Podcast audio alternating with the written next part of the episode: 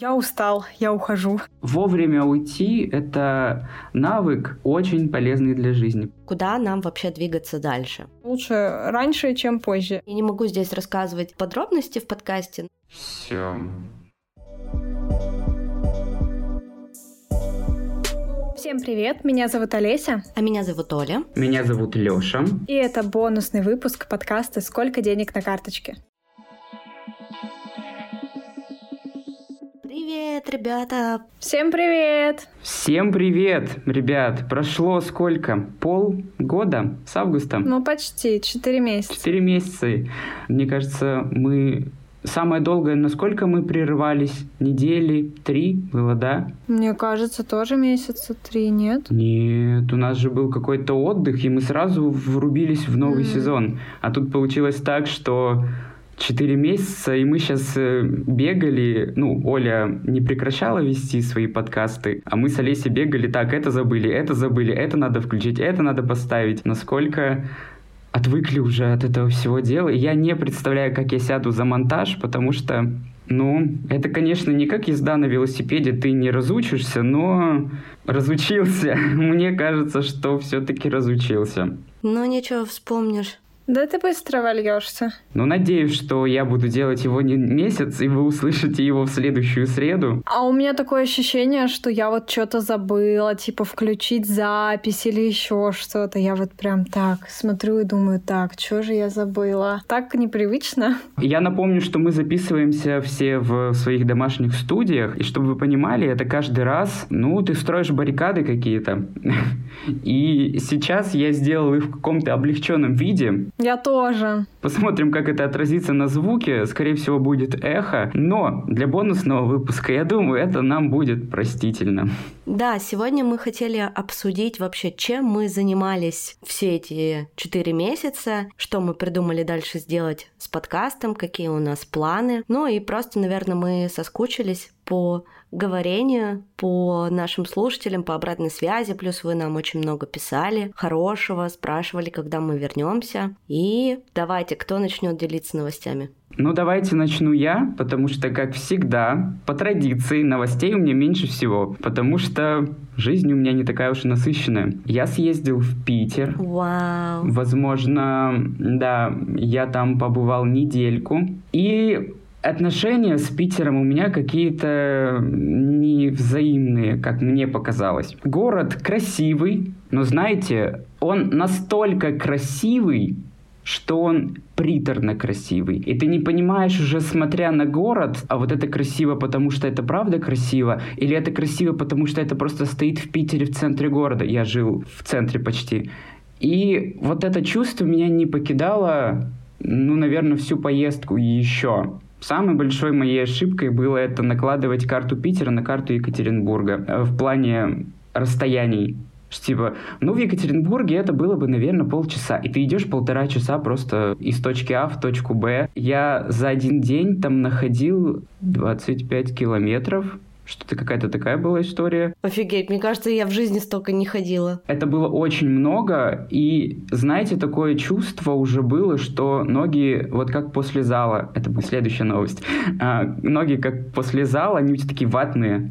И вот это чувство у меня было в этот день. И я охуел. Я никогда в жизни столько не ходил. Наверное, а, у меня просто была возможность переехать в Питер до всех нам известных событий. Я уже, можно сказать, сидел на чемоданах. Но случилось то, что случилось, и я не переехал. Я остался в Екатеринбурге. И, возможно, это, наверное, было к лучшему, потому что переехать в город, который ты еще не пощупал, не понюхал, не посмотрел, не потрогал, это, наверное, было все-таки опрометчиво делать, не подготовившись. И я подготовился, съездил. Новый райончик, конечно, в котором я жил, был просто э, наимилейший, наичуднейший. Очень был хороший, милый район. И там была очень милая кофейня, поэтому если вы будете в Питере обязательно зайдите в кофейню Скуратов в Басковом, Басковом переулке. Я очень ржал с этого названия, потому что это как Николай Басков. А, вторая новость Я начал ходить в зал. Ого! Да, я теперь healthy, я теперь ЗОЖ. Покажи свои мускулы. Я показал мышцы. Я никогда на постоянной основе не ходил в зал, и это очень интересный опыт. Я начал чувствовать свои мышцы, они есть. Что тебя сподвигло на это, расскажи. Меня сподвигло то, что мой сосед нашел зал, который находится в 15 минутах от моего дома. У нас есть еще один зал, он называется Bright Fit, а, и он супер пафосный, там свой бассейн, панорамные окна и все супер очень luxury, но я хожу в деда в тренажерный зал. Который, знаешь, как в подвале, да? В подвале с пошорканными тренажерами, и прикольно. Он его нашел, и он стоит две с половиной в месяц, что-то очень как-то адекватно. Я получу 250 за занятие, потому что пока я хожу не то чтобы 10 раз в месяц, но я стараюсь на это все-таки выйти, потому что когда я занимаюсь по своему неумению, я еще прикладываю очень много сил к этому. И потом у тебя мышцы отваливаются, ты не можешь руку разогнуть, например, там 4 дня у меня недавно было, я а, делал такое вот упражнение, которое ты закидываешь руки назад и поднимаешь гантель а, за головой.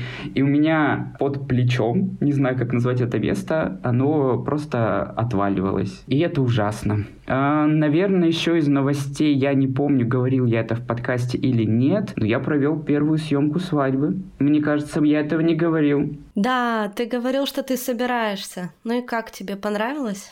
Просто шикарно. Вы знаете, ты будто бы попал в среду обитания, в которой тебе очень комфортно. И, наверное, с первого момента свадьбы, как вот, типа, ну все, экшен, поехали. Было все просто наишикарнейшее. Возможно, это просто была очень комфортная свадьба, интеллигентная, наверное, так ее назову. Там были не всратые конкурсы, там были не всратые родственники, там был не, не всратый ведущий, и там все было очень хорошо. Все было очень здорово. Плюс я еще взял технику в прокат. Недавно услышал такую фразу. Единственное свойство камеры не мешать фотографу, потому что единственное, что тебе мешает на съемке, это камера, которая тебе мешает она не быстро фокусируется, у нее очень плохо со светом. Ты-то видишь все глазами классно, ты видишь кадр, ты его видишь в данный момент, а камера тебе в этом только не мешает. И главная функция камеры, чтобы она тебе не мешала. И вот та камера мне не мешала,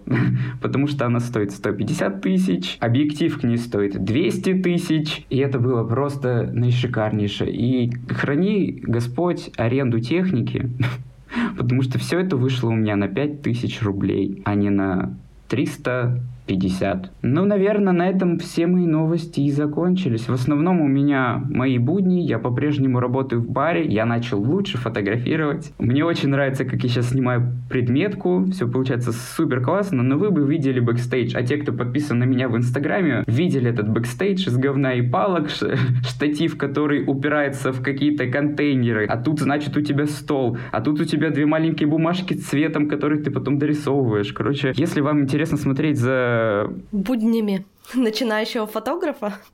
Да, за буднями начинающего и продолжающего фотографа, то подписывайтесь на меня в Инстаграм. Я там начну, наверное, выкладывать все-таки бэкстейджи, потому что, ну, как мы, наверное, все привыкли, что хорошая качественная съемка — это огромный продакшн, это куча денег, это огромная студия в аренду, это киловатты света. Нет, ребят, это просто кабинет, это просто какое-то помещение, это цветные фоны, фоны, возможно, так правильно, и фонарик на телефоне. Все. Наверное, на этом я пока послушаю вас. Давайте тогда я поделюсь своими новостями. У меня произошло достаточно много всего. Во-первых, я до сих пор живу в Тбилиси. Считаю уже это место своим домом. Не помню, какое у меня настроение было в последних выпусках, которые мы записывали в августе. Но я прошла, мне кажется, все стадии отрицания принятия депрессии с этой иммиграцией. И вот уже 9 месяцев. Представляете, я живу здесь. Ты свыклась с бытом? Да, я уже даже хожу по улице, не открывая Google карту, у меня появились свои любимые кофейни, даже немножко друзей появилось, близких людей, с которыми я общаюсь здесь. Аня ходит в частную школу, Мира ходит в детский сад, и быт такой достаточно выстроенный уже, поэтому стало максимально спокойно хотя бы в этом. Ну, плюс я продолжаю ходить к психологу. Местному или онлайн? Нет, я занимаюсь онлайн. Поэтому как бы с головой пока вроде все хорошо. Из новостей я вышла замуж 22 сентября. Так сказала это очень вкратце. Ну, из новостей я вышла замуж. Э, Оль, ответь нам, пожалуйста. Ты нам говорила, что никогда ни в коем случае, насколько я помню. Как так произошло, что ты вышла замуж? Объясни, пожалуйста. Ну, меня позвали, я пошла. А еще непонятно, кто кого позвал на самом деле. Э, мы летом как-то очень много думали о том, что куда нам вообще двигаться дальше. Ну и, соответственно, чтобы куда-то двигаться дальше, ну после Грузии, нужно пожениться. Это с юридической точки зрения и все? Ну да, ну то есть, чтобы, знаешь, один получил визу, второй получил за ним и так далее. Конечно, легализоваться в свободном мире проще, если ты в официальных отношениях. А можно спросить, спросить, а вы теперь граждане Грузии? Нет, нет, нет. Я не понимаю тоже законодательство. По сути, ваш брак действителен в России? Если вы не будете показывать эти бумажки, никто не узнает в России, что вы женаты. Ну, то есть у тебя же нету, например, штампа в российском паспорте наверняка именно вот, что вы поженились в Грузии. У меня и первый раз штампа не было в паспорте. А, его же можно не ставить вроде, да? Штамп можно не ставить. У нас просто свидетельство о браке на грузинском языке. А, мы здесь расписались э, в ЗАГСе в городе любви. Там можно пожениться просто в любой день и почти в любое время. Ну, то есть ты просто приезжаешь знаешь, такой, как в Лас-Вегасе. Его даже называют местным Лас-Вегасом. Но потом ты должен с этим свидетельством дойти в Министерство юстиции. Типа апостелировать его? Да, тебе должны его апостелировать и тогда перевести на несколько языков, соответственно, на русский, на английский, и тогда он будет действительно там в любой точке мира. Мы еще до Министерства юстиции не дошли, потому что что-то вообще не было времени. То есть ваш брак пока нельзя считать действительным? Наш брак пока вот только в Грузии действительно. Я Тёма называю моим грузинским мужем. вот. Грузинский Русский роман.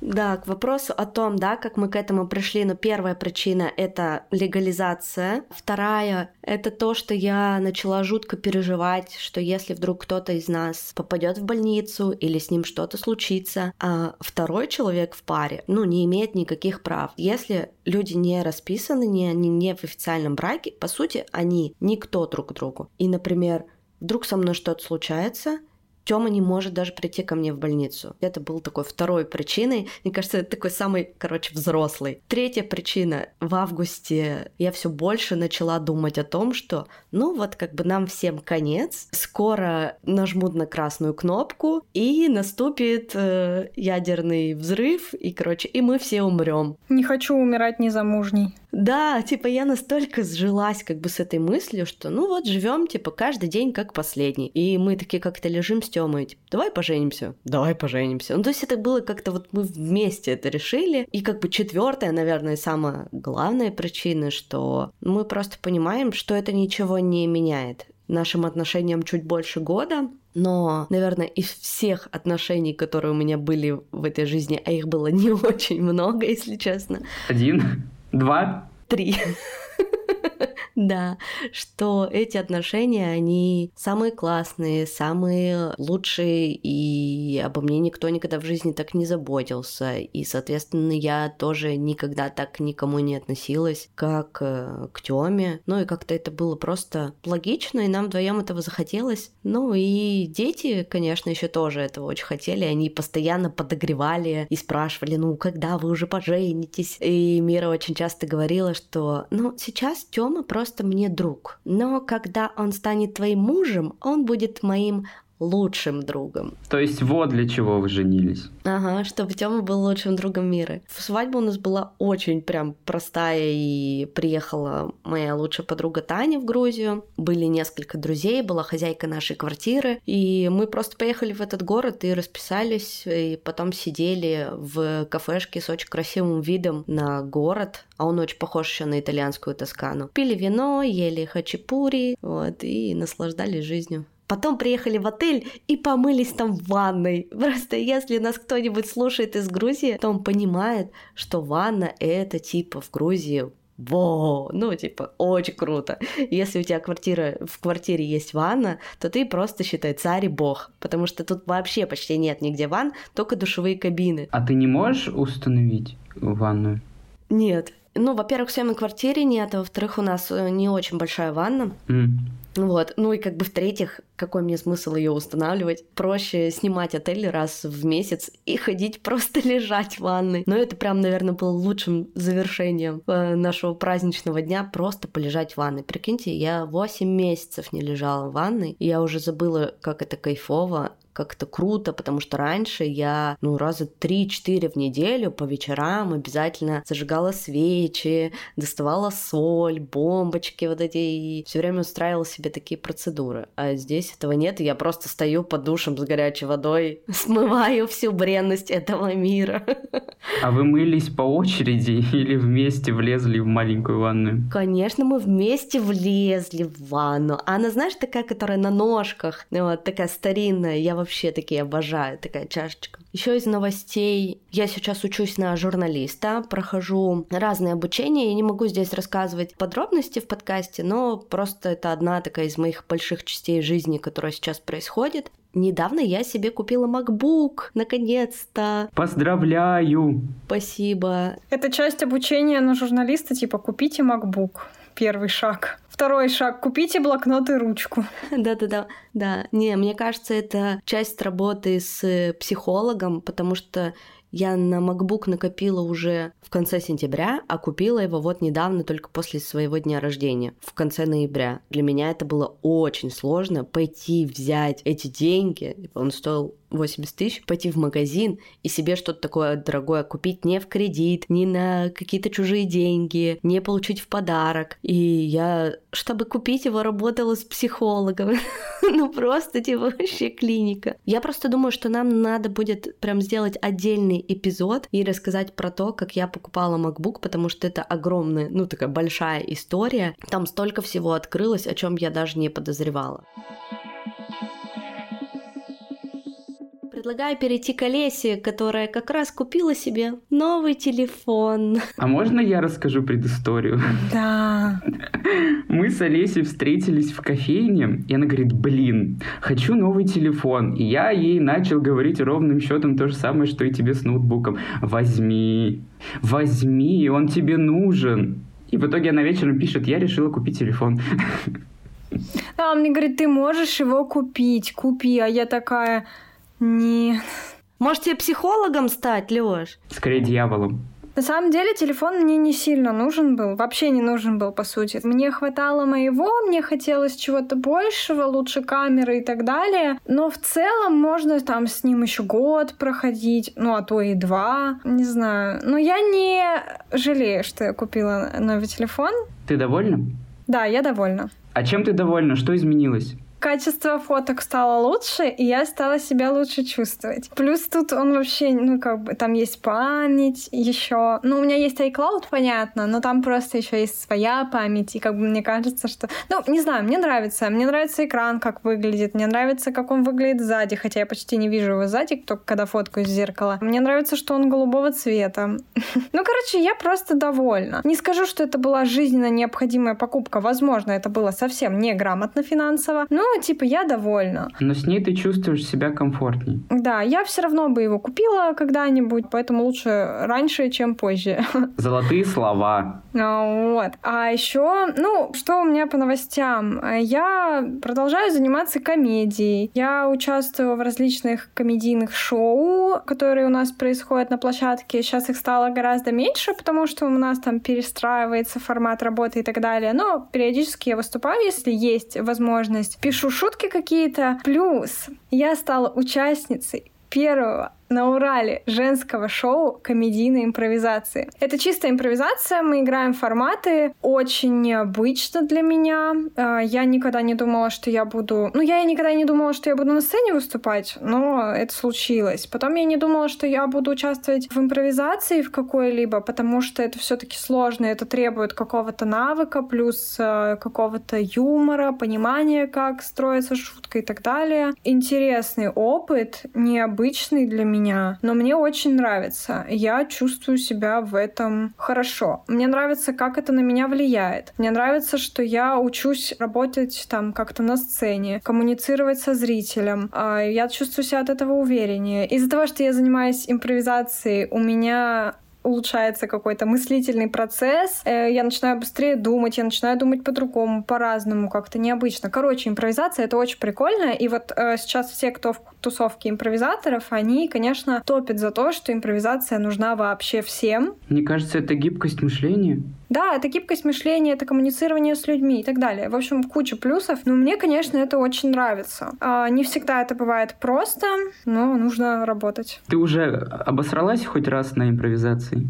Да нет, а, бывают шутки в тишину, это нормально. Ну, типа, знаешь, ты что-нибудь шутишь, и все такие, у, блядь, Олеся. Такого еще не было, нет. Как называется девушка стендап-комик? Теперь же тебя так надо называть.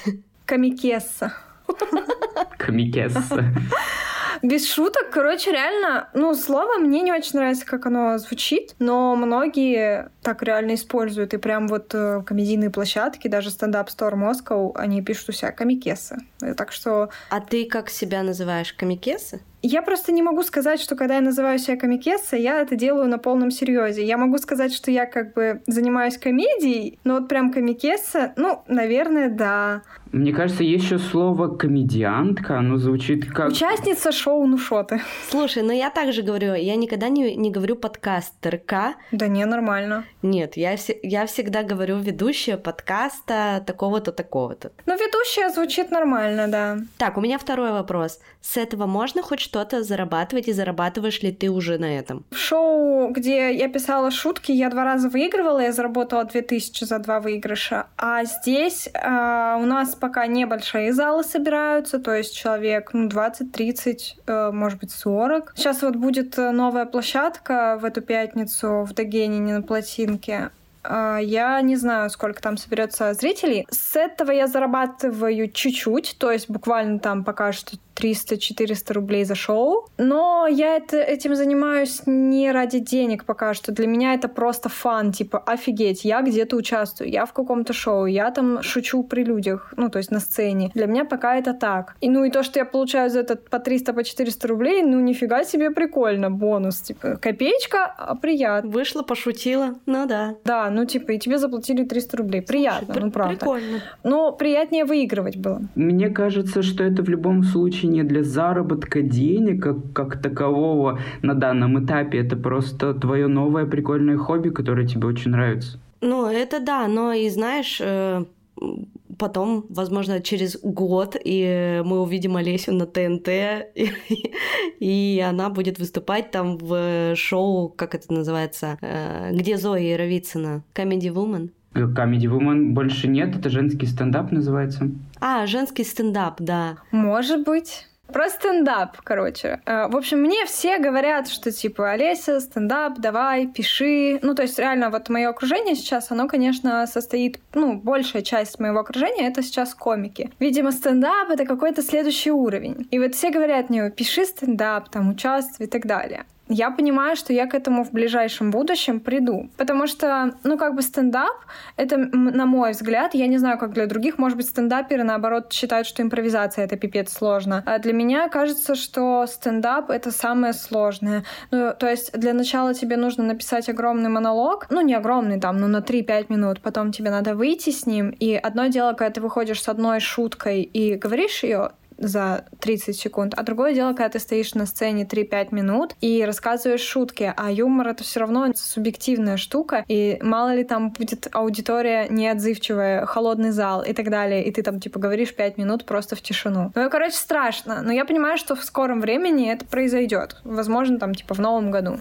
Я хотел спросить, но ты ответил уже на, на мой вопрос. Я хотел спросить, а чем отличается импровизация от стендапа, потому что, насколько я раньше мог судить, стендап — это, конечно, в любом случае какая-то заготовка, но ты на этой заготовке И импровизируешь тоже, потому что тебе что-то ответил зал, ты этому залу ответил, продолжаешь шутку, выходя из шутки. Ну, э, на самом деле стендап — это монолог, то есть э, коммуницирование со зрителем — это не предусматривает стендап. То есть это максимум, что «а у кого было это?» и там аплодируют те, у кого это было. Но по сути нет, стендап — это заготовки стопроцентные. Плюс это еще люди, которые э, вот делают вот эти большие концерты, стендаперы, они не просто пишут монолог, и выходят с ним, они его еще по 50 раз проверяют на маленьких аудиториях. Короче, очень интересно. Типа, ну, понятно, что я это уже давно знаю, но для меня это была большой новостью. Ну, короче, стендап, когда-нибудь я к нему приду обязательно и в ближайшем будущем. Ну, просто для меня это так, типа, жесть стендап. Я понимала, вот когда, знаете, когда шоу на ТНТ стендап вышел, я такая, круто, круто. И я думала, что, блин, я тоже хочу когда-нибудь свой стендап написать и с ним выступить. И для меня это казалось таким далеким, ну, типа, ебать, ТНТ стендап. А сейчас я понимаю, что на самом-то деле, ну, это все изначально строится вот здесь, то есть вот в этой точке, где я сейчас. И это прикольно, что, оказывается, ты можешь легко там пройти в какую-то крупную точку Б. Не, ну, понятно, что не обязательно это телек. Короче, не случайно ты познакомилась с парнем-юмористом и стала с ним встречаться, и он привел, открыл для тебя этот новый мир. Прикольно. А можно вопрос тогда, выходящий из э, вот этого? А, если бы ты не встретила Руслана, ты бы стала комикессой или нет? Блин, я об этом думала много раз. Ну, то есть вот я еще и до Руслана хотела, вот про стендап я думала. Просто для меня это было вообще непонятно, как это делается, что это такое. И мне кажется, что, возможно, когда-то да. Плюс там в городе, не только в нашем, но и в других городах активно развивается вот это комьюнити комиков. И, возможно, я думаю, что да, я бы, наверное, и без Руслана бы пришла к этому. Это было бы дольше, сложнее и все прочее, но мне кажется, что это мой путь. Я была рождена для этого. Для сцены. Ну, я рождена, чтобы быть популярной. Слушай, у меня еще один вопрос. А насколько изменился юмор за эти 9 месяцев. В сфере э, юмора, стендапа, импровизации все равно ты следишь за этим, да, ты там смотришь, э, слушаешь кого-то, у тебя есть любимые комики. Ты заметила, что юмор изменился? Возможно, где ты выступаешь, тоже постоянно нужно помнить, о чем можно шутить, о чем нельзя. Типа просто для меня, почему я это спрашиваю, для меня это всегда было непонятным, и, типа, знаете, комики — это как рупоры э, всего неприятного, что есть вообще в нашем мире. Они берут какую-то проблематику и начинают э, ее, ну, как бы массированно так развивать и говорить всякие неприглядные вещи, да, все мы знаем про Славу Комиссаренко, за которым едут КГБшники из Беларуси, да, и много других комиков, комиков, которым пришлось уехать из России. И драк с этим изменился. обоссанным, обосранным э, матрасом. И Драка я недавно видела, он живет в Тбилиси. Передавай привет. Да, хорошо. Ну вот, такой вопрос. И типа, и как комик может себя контролировать? То есть это же такая, получается, сделка со своей совестью тоже. Что можно шутить, что нельзя. А вот хочу про это шутить но, блин, не могу. Ну, в общем, это не только комиков касается, а вообще как бы всей нашей жизни. Но комиков в частности. Просто интересно, что вы думаете изнутри об этом? На самом деле я не вижу прям такого стопора, чтобы кто-то что-то не шутил. Просто, конечно, какая-то часть шуток, она завуалирована. Ну, то есть ты не можешь сказать прямо, но я слышу шутки с различными э, актуальными повестками сейчас от разных комиков. Ну, мне кажется, стал юмор более, конечно, политизирован, он стал более жизненным. И мне не кажется, что юмор стал более цензурированным. Скорее, люди продолжают говорить о том, что они хотят говорить, просто они делают это аккуратнее. Ну вот если, например, говорить про YouTube, то, что там выходит, конечно, там многое режется по цензуре. То есть там все все чистенько. Но если как говорить про стендап-концерты, которые не под запись, то люди более-менее спокойно разговаривают обо всем. Помню, были истории, когда какой-то комик, это было, возможно, интервью или что-то подобное, он рассказывал, что очень странно рассказывать шутки на какую-то большую... Ну, не странно, в этом может быть подвох. В зале может сидеть какой-то человек, это знаете, как в советское время было, ты не можешь можешь... Товарищ майор. Э, товарищ майор, либо просто какой-то активный гражданин, который может э, донести кому надо про твою шутку. И были там, знаете, всякие люди с блокнотиками, которые записывали шутки. Это подходит, не подходит. А вы не боитесь сейчас, выступая на все-таки немаленькую аудиторию, не боитесь ли вы, что там будет сидеть какой-то такой же активный гражданин с очень активной гражданской позицией? Ты просто, мне кажется, сеешь вот это зерно мнительности. Нет, мне правда было интересно. Мне кажется, люди, которые вот пишут монологи политические, то есть они и в жизни такие более-менее политические активисты. И у них уже там, например, либо были проблемы, либо будут. Да, либо они заранее обезопасили себя и уехали. То есть каждый же сам выбирает, как строить свой образ э, и в интернете, и в жизни. И то есть, если люди про тебя знают, э, все люди, например, которые за тобой следят, они знают, что ты такой оппозиционер. Но опять же, есть, например, блогер Руслан Усачев, который называет вещи своими именами, который говорит, типа, по факту, все это обсуждает. Ну и что? И он не боится, но он и в Москву и приезжает, спокойно живет там по несколько месяцев. Сейчас он там в Москве находится. Ну, короче, это все, мне кажется, от человека зависит. Если ты боишься, ты либо либо не говоришь и уезжаешь, либо если ты неравнодушен, ты как-то это высказываешь периодически, но ты не строишь всю свою карьеру там только на этой теме. Ну, либо ты супер оппозиционер там, или, например, у тебя проблемы, как у Славы Комиссаренко, и весь твой контент вообще построен на этом. А были какие-нибудь проблемы у вашего стендап-клуба, связанные с шутками? Нет, но бывает такое, что проскочит шутка, и все такие, у, типа, сейчас приедет кто-то. Mm, то есть зал больше тоже отшучивается. Конечно, все все понимают, да. Ну, есть наверняка среди зрителей люди, которые там все это поддерживают, и которые не поддерживают там нашу позицию и так далее, но как-то не знаю, не было пока проблем. Тьфу -тьфу -тьфу.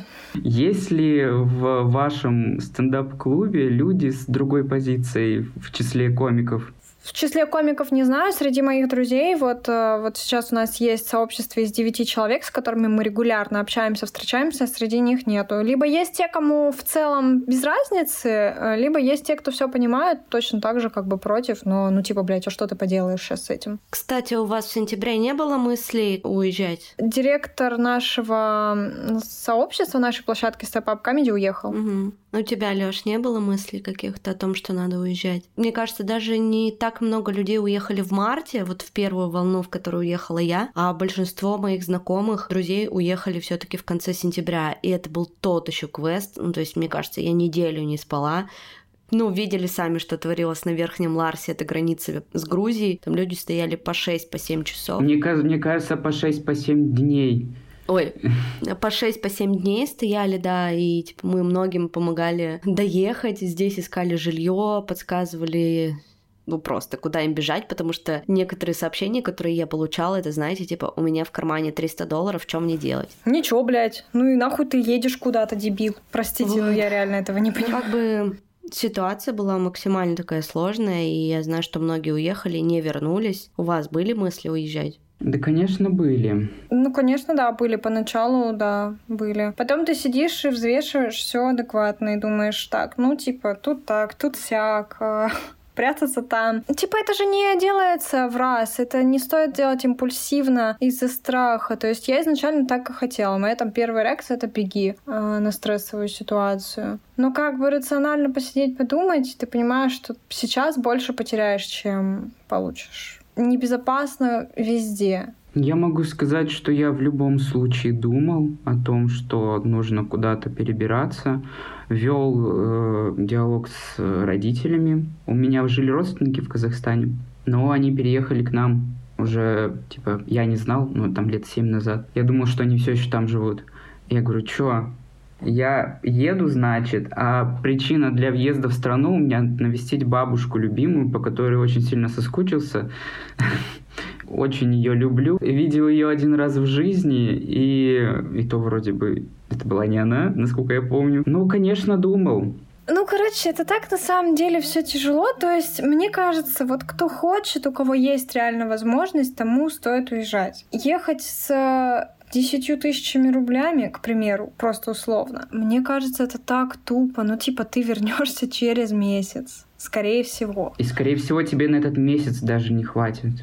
И вообще, жизнь на самом деле она такая тупая и бессмысленная. Ну, правда. Ну, типа, в этом вообще никакого смысла нет. В плане? Если честно. И ты просто живешь вообще в жизни. Ну, правда. Ну, простите, пожалуйста, я серьезно это говорю. Я так считаю. У меня вот новая такая философия. Ты рано или поздно все равно умрешь. Да, ну типа ты жив... ну, как бы каждый выбирает свой смысл жизни самостоятельно. Вот можно выбрать смысл жизни, не знаю, в том, чтобы делать что-то хорошее, можно просто развлекаться и так далее. Но, блядь, все это не имеет смысла. Мир тупой просто. Типа, куда бы ты ни уехал, ты берешь с собой себя. И мне кажется, вообще сложно. В общем, вот. вот такая мысль. Простите, кого загрузила. У меня тоже экзистенциальный кризис от осознания. Э, нет, мне кажется, ты загрузила очень даже актуально, потому что у всех это вертится в голове, так или иначе. Но в любом случае э, я могу сказать, что как я думаю. Когда ты переезжаешь из обстоятельств, в которых мы с вами сейчас находимся, ты переезжаешь же в какое-то в любом случае более спокойное место, где тебе комфортно будет, возможно, в котором ты уверен. Но там ведь и проблем столько же э, возникает. Там никто не угрожает твоей свободе. Да, возможно, там будут э, какие-то стычки с кем-то из населения, возможно, потому что, ну, я думаю, что мигрантов уже особо никто не любит. И все уже устали от этого, потому что в любом случае, когда... Ну, ладно, это слишком, слишком сложно для нынешнего разговора. В общем, моя мысль на самом деле в том, что плохо везде и хорошо везде одновременно, в зависимости Абсолютно. от того, как ты воспринимаешь эту реальность. И ты сам выбираешь, как ее воспринимать. Вот так вот. Везде хорошо там, где нас нет. Да, а это мы все говорили, блин, только про стендап, а у меня там еще новости были. Давай, Алис. И я снова обучаю монтажу подкастов. У меня сейчас две ученицы. Мне очень нравится. Я, я обожаю обучать. Мне это моя стезя, мне кажется. Я люблю передавать знания. Мне нравится показывать людям. Ну, типа, для меня это магия. Я, я делаю что-то, оно работает. Я такая, посмотри, оно работает. И они такие, вау. Оно живое. Да, ну, короче, мне очень нравится обучать монтажу подкастов. Я продолжаю это делать. У меня была скидка даже в черную пятницу. Как на зоне решила сделать такую акцию. Да, оказалось потом, что Черная пятница на следующей неделе была, но я не стала э, делать второй раз акцию, я просто не шарю. Но это было 11 ноября. Второй раз чуть эту ошибку не совершила. Ноября, конечно же. И, в общем-то, что? Поэтому, если хотите обучаться у меня монтажу подкастов, можете приходить ко мне, я вам все расскажу, покажу, куда нажимать, кому писать и так далее. Это была минутка саморекламы. Еще я осуществила свою мечту детства. Мне будут платить за просмотр сериалов. Вау! Ну-ка расскажи. Это вообще угар, потому что реально я мечтала об этом всю свою жизнь. Ну, я нашла новых клиентов, э, с которыми я сейчас буду работать. Я сделала для них тестовое задание, и все понравилось. Это подкаст про поп-культуру культуру, про сериалы, фильмы, возможно, игры, но, по-моему, нет, только сериалы, фильмы. Называется «Поп-культурный код». И э, ребята мне будут доплачивать за то, что я еще и смотрю сериалы, с которыми мы будем работать. Ну, сериалы и фильмы. Вот, очень интересный такой опыт. Необычно для меня, но мне нравится пока что все. А ты к психологу-то пошла? А, нет. Ну, мне пока не требуется. То есть, типа, тебя прибила депрессия, ты ничего не делала, просрала кучу времени, дедлайнов. Это был коридор затмений, мне похер. Да, короче, ну, не знаю, типа, я угораю про... Я угораю и одновременно не угораю про коридор затмений. Но она ведь сама вышла. Вот, да, ну, типа, все нормально. Да нет, просто я понимаю источник своих проблем. Я понимаю, что я переживала какой-то определенный стресс. Я понимаю, на фоне чего он был. Я понимаю, что я проживала и так далее. И типа это как-то трансформируется все, и я из этого состояния выхожу. Я понимаю, что в целом, в общем, было бы неплохо походить к психологу для вот этого самообразования, работы над собой и так далее. Но пока мне это не требуется. А можешь ли ты сказать, что источником твоих проблем является сама Олеся? Ну, конечно, да. Ну, это всегда так. Человек сам виноват в своих ошибках. Но зато я начала, кроме ментального здоровья, начи- э, начала заниматься своим физическим здоровьем. Я сдала анализ. И что? У меня анемия скрытая. это железодефицит. А, я подозревала, что у меня очень низкое железо, потому что я не ем мясо, и вообще мое питание очень плохо сбалансировано. Я, короче, херово ем. И что? Я лечу уже два с половиной месяца свой железодефицит э, успешно. B12 уже на хорошем уровне. Так что вообще все замечательно. Я даже себя стала лучше чувствовать физически. Мне так кажется. Я меньше стала чувствовать усталость. Мне кажется, что тебе не кажется.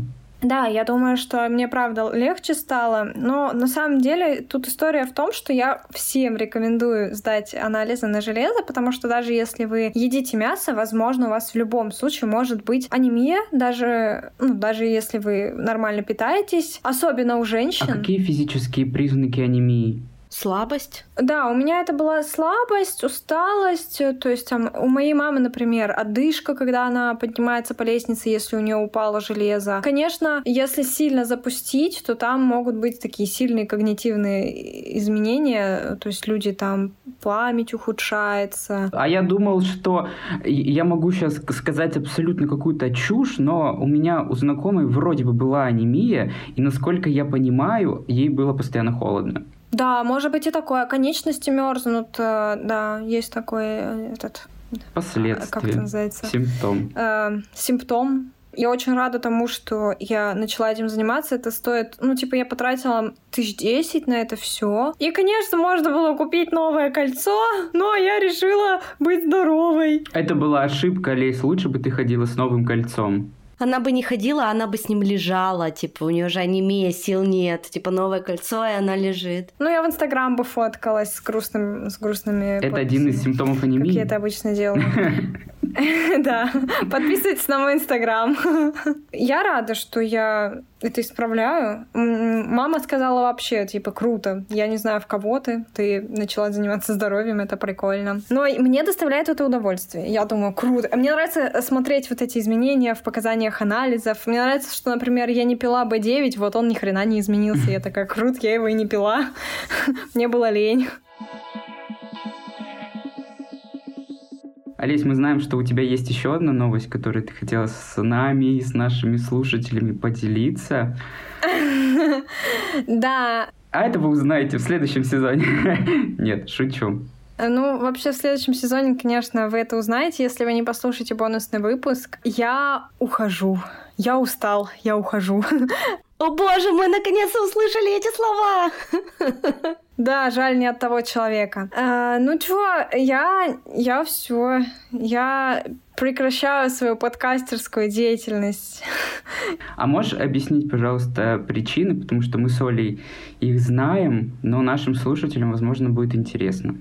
Да тут сложно прям какую-то причину выделить. На самом деле, мне кажется, для меня вообще жизнь супер нестабильна. То есть у меня есть какая-то вот постоянная деятельность, которой я занимаюсь, а потом она мне надоедает, и я бросаю. К примеру, так с работой происходит. Мне что-то очень нравится, я работаю, потом ухожу, потому что мне это надоедает. Вот сейчас, например, мне даже становится уже все тяжелее монтировать подкасты, хотя я все еще это люблю, но уже начинает закрадываться мысль, что пора думать э, другой, э, искать способ заработка. Вот, и мне кажется, с подкастом происходит то же самое, что мне просто просто в каком-то роде надоело это. Я, возможно, выгорела, устала, и просто для меня, наверное, эта глава закончена. Я не говорю, что там я больше никогда не буду участвовать в подкастах и так далее. Нет, просто на данный момент вот это так. Я устала, я сейчас занимаюсь другими вещами, моей жизни куча других всяких штук, которые мне интересны. И вот у меня мало времени на подкаст и мало сил на подкаст, несмотря на то, что я пью железо. Несмотря на твое железо,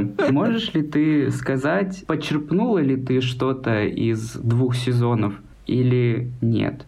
Конечно. Это вообще жизнь за сколько, полтора года? Ну, год, да, вот сколько мы вели подкаст. Очень сильно изменилась, и я стала другим человеком. Отчасти мне стало легче также разговаривать на публику благодаря подкасту. Столько всяких событий произошло благодаря подкасту. Знакомств. Даже вот, например, э, с Лерой, она была у нас во втором сезоне, у нас гостьей была. Я, например, с ней подружилась, мы сейчас с ней подруги. Короче, очень много всего всего произошло благодаря подкасту. Я это, ну, я это очень ценю. Плюс мне ценно, что, к примеру, ну, я честно, простите, я, я считаю, что, ну, типа, автор идеи подкаста я, потому что я предложила его создать. Ну, мне это все так приятно, и мне это круто. И там, типа, название я предложила. Для меня это тоже важно. И, в общем, э, конечно, мне жалко, с одной стороны, уходить, потому что, ну, типа, это же наш ребенок. Но, с другой стороны, надо, наверное, делать вещи заниматься какими-то делами, вещами и штуками и прочими из своего внутреннего желания, а не заставлять себя. Вот. А я, наверное, заставляю себя. Мне кажется, вовремя уйти — это навык, очень полезный для жизни, потому что я таким навыком не обладаю. И чтобы вы понимали, сколько раз я работал, столько раз меня и увольняли. Сколько раз я был в отношениях, столько раз меня и бросали, потому что я не могу уйти вовремя. И это, видимо, очень хороший навык, которому стоит у Олеси поучиться, потому что, возможно, если бы она стала участвовать в третьем сезоне, она бы еще больше выгорела и это было бы не полезно и ей, и нам, и подкасту в целом. Ну да, да. Ну, э, я согласна, что надо учиться этому навыку, мне в том числе, вовремя уходить и так далее. У меня тоже, я уверена, есть с этим проблемы, так что уж ты это на меня сильно не равняйся в этом. Я постараюсь. Ну, в общем, да, такая история. Но вы можете продолжать за мной следить в соцсетях. Я думаю, оттуда я пока никуда не исчезну. Прошла неделя, знаете, мне надоел Инстаграм. Да, может и такое случиться. На самом деле, вот у меня, э, для меня, походу, это норма. Ну, я так выяснила для себя. Но вы можете приходить ко мне на шоу, если вы в Екатеринбурге. Я постоянно анонсы делаю в своем соцсети с картинками. Так что вот такая история. Чувствую себя уже неловко как-то. Слушай, в общем, я думаю, что мы э, через год еще пригласим тебя в гости, когда ты станешь популярной комикесой, и ты расскажешь, как на юморе можно очень круто зарабатывать. Я очень надеюсь, что вы меня позовете с этой целью. Хотелось бы. Спасибо тебе, Олеся, за твое участие и за то, как ты поделилась вообще своими новостями и своими мыслями. Спасибо тебе большое за эту работу, за два сезона нашего подкаста. Это действительно, мне кажется, из всех кейсов, которыми я когда-либо занималась, он один из самых успешных, и у нас очень прикольные, лояльные слушатели. И я думаю, что в следующем выпуске мы с Лешей расскажем, расскажем вообще о наших планах на этот сезон. А тебе я желаю большой удачи, чтобы у тебя в жизни все получалось, твои шутки были самыми смешными, и тебе это приносило много-много денег. Знаете, у меня сейчас, меня сейчас не покидает мысль, что у Олеси какой-то юбилей, и мы говорим ей какие-то напутствия в жизни. И я тоже хочу сказать это напутствие в твою жизнь. Хочу сказать спасибо, что ты была с нами все эти два сезона, что ты была идейным вдохновителем всего, что произошло. И если бы не ты, возможно, этого и не было. Возможно, если бы не было тебя, у нас не было бы такой офигенной, классной аудитории, которая, правда, к нам очень лояльна. Спасибо тебе огромное. И спасибо, что были с нами, наши слушатели. Спасибо вам, ребят, большое. И слушателям большое спасибо, что слушали, писали комментарии. Вы, конечно, и будете продолжать слушать и писать комментарии, но уже не мне. Но спасибо большое, что все это время были с нами и поддерживали. Мне вообще это все очень ценно, это очень классно. И у меня, наверное, последний вопрос. Олесь, сколько у тебя денег на карточке сейчас? Сейчас а, 40 тысяч. Ну, молодец, хватит, наверное, на 4 кольца по 10 тысяч. Да. А, у меня к тебе тогда есть предложение. Хочешь ли ты сказать в последний раз нашу завершающую вставку? Конечно. Да, спасибо, что послушали этот бонусный выпуск подкаста «Сколько денег на карточке». Подписывайтесь на него в Apple Podcast, в Яндекс Музыке, Castbox, Spotify, если он у вас работает, и на других альтернативных площадках. Подписывайтесь теперь уже на мой Инстаграм, если хотите продолжать э, за мной следить. Спасибо, что были с нами. Спасибо, что ждали выпуски 4 месяца. У вас отличная выдержка. Подкаст возвращается. Всем спасибо. Всем пока. Всем спасибо, всем пока. Пока-пока.